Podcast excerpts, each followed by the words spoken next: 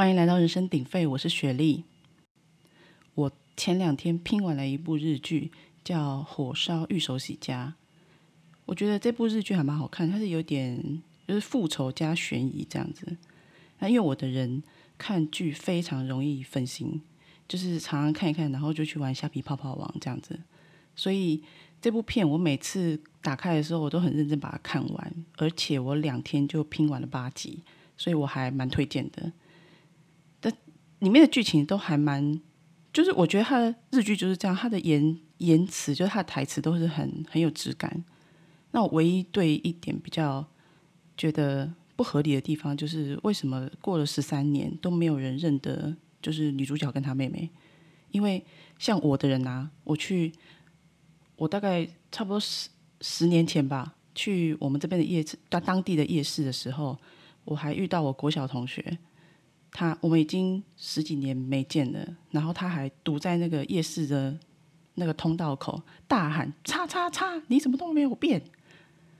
所以我觉得人是很难改变的啊，除非你有经历过一些。我我一直有遇过我一个同学，遇过他是身体上就是他得很严重的病，然后复原之后人变得跟以前不一样，但还是看略略看得出他小时候的样子。所以这部剧我觉得最不合理的地方就是大家都不认得他们两个，而且整部剧也没有说他们有去整形。我想如果是韩放在韩剧的话，就会写说他们有去整形，为了不要让仇人认出他们的原来的样貌。好，以上就是我这两天呃小小的一个生活的分享。那接下来也是生活的分享，但是它比较有警示的作用，所以我把它特地拉出来，就是跟你们诉说一遍这整个事情的过程。对啊，那他有的有些地方可能会有点严肃，但我尽量不要这么严肃，毕竟我们是一个废话的频道。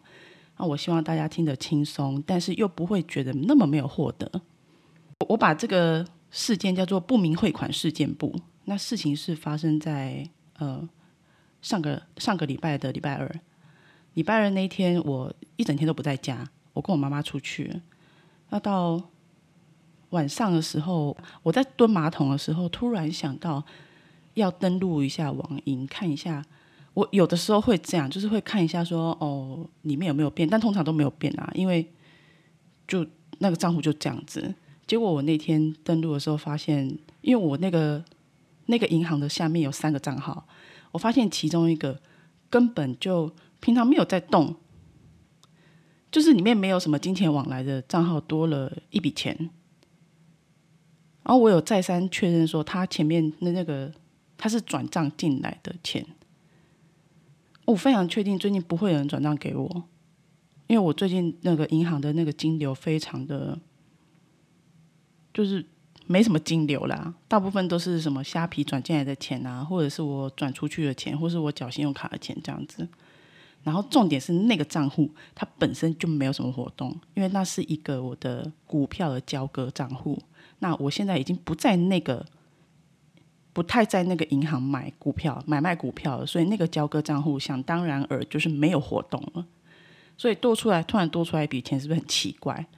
我左思右想，就不会有人转账给我啊？为什么会有多一笔钱？然后我就跟我妈讲说，我就去问我妈啦，我就说妈，你有没有遇过那种就是人家转错钱到你的户头里这样子？啊，就讨论一下。我妈说，我觉得这个，我妈说她应该去问银行，我也觉得应该要去问银行，好像先问银行确定是是不是人家转错，然后再来处理好像比较好这样。反正这东西就我就是一个晚上，我经过非常非常多的脑补，然后这个脑补我等下再分享，因为这因为这些脑补我有去上网查一些资料，我觉得这些资料对大家还蛮有用的。那我这个晚一点来分，因为它比较严肃。那隔天呢，是我妈陪我去银行，因为我就很我就还蛮担心的啦，我担心就是万一是不好的不好的事情，然后。到时候要叫警察或者干嘛？我的人很容易把事情想得很很大很多，然后自寻烦恼。因为我小时候是那种有点恐腔恐腔的个性，那每次随着年纪的变大，遇到的挫折跟冲击越多，我小时候常常遇到冲击的时候，我会愣在那里，就是像个傻傻瓜一样这样子。但是慢慢长大之后，我们接触的事情变多了。我觉得我不能再这样，因为我已经知道我是成熟的大人了，所以我开始会在意识到有一些危急案件的时候，我就会去可能会查资料，或者是多做一些准备，甚至是给自己心理建设，因为我我不想要面对就是突如其来的的状况的时候，我竟然是傻在那里。然后不知道怎么捍卫自己的权益，这样子，所以我就是上网查了非常非常非常非常多的资料，那我也都有在我的脑海里重复演练很多遍，非常多遍，一直到隔天早上我们去银行，我们大概早上九点多就去银行了。那你知道银行不是他们都会，我不知道大家的银行是不是这样，但我们这边是这样，他服务做的还不错，就是我们警卫会，他那个银行的警卫会问你说。哎，小姐，你是要做什么业务？然后他就会帮你抽号码牌，因为好像台币业务，然后外外币业务，甚至是一些什么 VIP，你要买保险，他抽的那个号码牌的数字是不一样的。那我就跟他讲说，我是要，我说我的账户里面有一个不明款项汇入啊，我想要查。后来他就帮我抽了号码牌之后，因为那天人莫名的多，算了一下，我大概要等。大概差不多十个人，那我就坐在那里等。我发现那个警卫一直在偷看我，然后我在我就心里又脑补想说，他是不是觉得我是个衰鬼，然后遇到了什么奇怪的事情，所以要来银行求助解决这样子。然后 anyway，反正不管。后来等了等了十号时候到我妈，那我就跟我妈两个人。其实我的心情。就是说，因为我认为我已经演练好了，我昨天晚上已经演练了很多遍，我昨天晚上睡得也不错，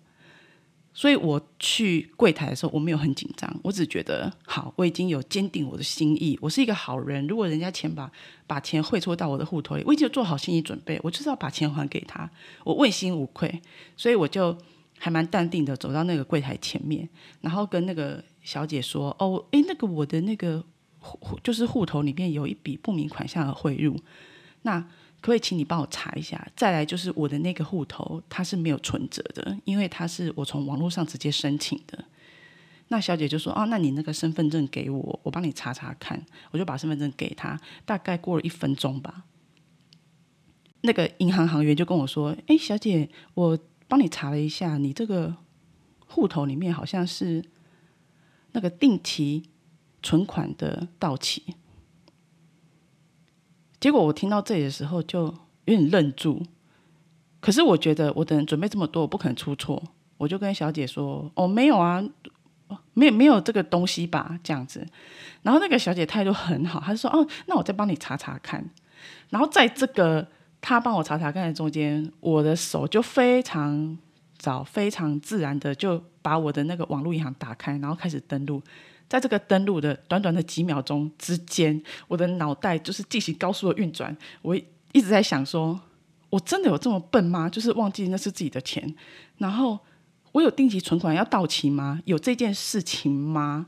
这样，然后在我把网银打开的那一刹那，我就点进去我的定期存款，因为它就会秀出说你有几笔定期存款。我发现真的少了一笔，就本来可能五十笔。然后变成四十九笔，可是我当然没有五十笔那么多了。大概如果五十笔，大概一笔存一百块吧。反正就是，我就发现真的少一笔，我就跟小姐说：“哎，小姐小姐不用查了，这样那个好像真的是我的定期存款。”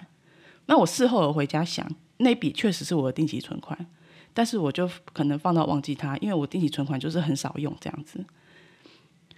然后那个小姐就整个就笑出来，然后我我等于是有一点落荒而逃离开那个。那个柜台，我就一直一直跟小姐说：“小姐，不好意思，不好意思，不好意思，哦，就是我自己自己搞错了，这样不好意思，不好意思，今天麻烦你了，这样。”然后就带着我妈落荒而逃。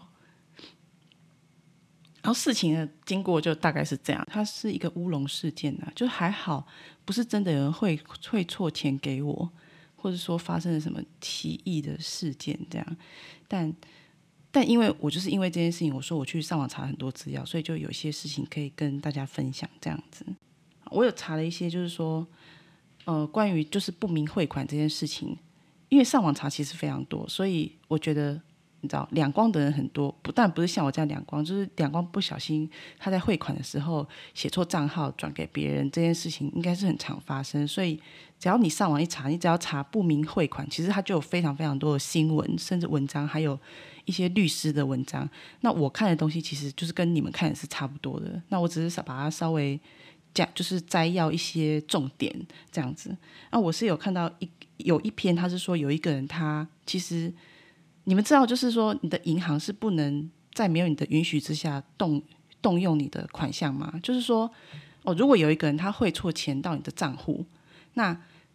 呃，如果银行他跟你讲说，哎，那个有有一位先生他会做钱到你的账户，这样，那可不可以请你把款项还给他？如果你矢口否认，银行是没有办法对你的账户做任何事情，就是他没有办法冻结，他也没有办法把这笔钱直接从你的。户头里面扣走，然后还有一个就是说，呃，银行本身它就不能，即便你同意了，他也没有办法把你的把那笔钱从你的户头里扣走，就是银行它没有办法对我们的私人户头做任何的手续，所以就是说，今天就是有一个人不小心把钱汇错到你的户头，那这件事情它就会变成银行它只是负责帮你联络，它只是中间的联络人，就是可能。哎，比如说有一个人，他从中国信托汇到我邮局的账户，然后他汇错了，他就是只能请他那边中国信托的行员联络我邮局的行员，然后邮局的行员再来联络我，然后哦，他们负责联络完之后，就是比如说让我跟这个那个汇错款的先生，我们互相留下资料，那我们就等于就是有点私下解决这种感觉，所以银行他只负责联络，他不能帮你做任何的手续。那这个联络的过程中呢，因为我看了好几个人，他有遇过这种经验，他们都会建议说，就是录录音存证。对，那我觉得如果像有赖的话，就是最好还是赖截图这样子，这样是比较保险啊。因为人家把钱汇错到我们这边，万一我们是好心把钱汇过去，但中间出了什么差错，变成我们要负担一些法律上的责任。我是有看到有两个人，他们遇过这个事情。那有一个女生，她是还蛮聪明的，她是在整个过程之中，她都有录音，就是她跟那个汇错款项的人的所有的沟通，她全部都有录音下来。那包含说，你们知道，就是如果人家汇错款给你，我其实我那时候第一个想到的麻烦事情就是，我要汇多少钱回去给他？因为如果我要分好几笔，那每一笔都有手续费。我当然不想要为另一个人，就是跟你知道一个跟我不相干的人的愚蠢付出手续费，因为我已经付出我的时间跟我的精力帮他把钱汇回去了。对，然后我就有上网查，其实这个手续费是可以扣下来，甚至如果你是因为遇到这件事情，然后你公司请假去帮他汇款的话，好像这个中间的这个薪资的损失也是可以跟他求偿。只是我觉得薪资的损失他。那个文章是有写说你要提出，就是要有具体的证明啊。那薪资这个部分你要怎么具体的证明，我就不清楚。可能有的人会觉得很麻烦，就算了这样。可是手续费它就是一个，大家都知道汇款会有手续费嘛，所以就等于说你可以把假设他是汇错给你一千块，你就可以汇汇回，假设你扣十五块，你就会九百八十五回去这样子。那这中间的过程也是最好就跟对方讲清楚，说我哦我会把这个手续费扣掉，然后把剩下的钱返还给你这样子。那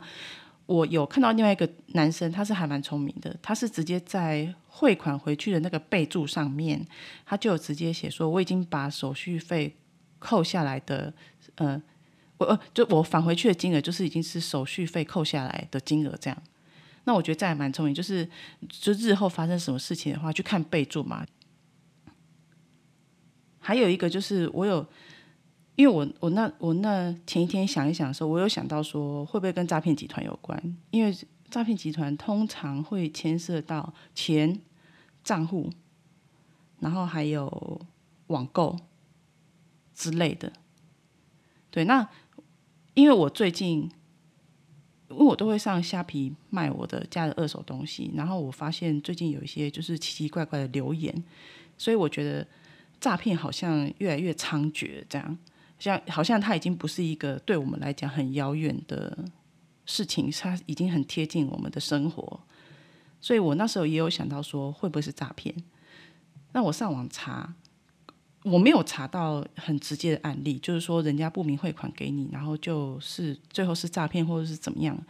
但是是有遇到有一个人，他也是收到不明的汇款，他去他可能觉得很不安吧，所以他去警局报案。那警局警察在做笔录的时候问他说：“你是不是车手？”所以我猜，也许也有类似案件，但可能不是完全一样吧。这样，那他我我觉得这个新闻里面他有讲到。呃，就是我们这种收到不明汇款的要注意几点，我觉得这个还这个提醒还不错。就是说，第一个就是，如果这个人他汇给你的那个汇款账号，跟他之后叫你汇还给去汇还回去的那个账号不一样，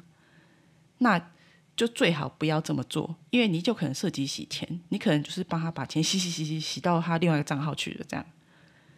所以，如果说你假设他转过来的前面是什么零六开头，最后是七八，然后最后他要你汇还回去的，竟然是是四零开头，最后是五六，然后这样就是差很多嘛，就完全不同账号嘛，这样就建议就是不要汇还回去回去给他。这样，那如果是我遇到这种事情，我当然希望不要希望，哎，我当然希望我不要遇到这种事情，但如果我遇到哈，我可能就会直接报警，因为他汇回去的。账号不一样，我可能会先跟他讲说，哦，那个汇回去的账号我不方便帮你汇哦，请问你可不可以给我你原本汇错的那个账号？如果你不给我原本汇错的那个账号，那我就要报警。我可能会这样跟对方讲。然后还有一个，他说，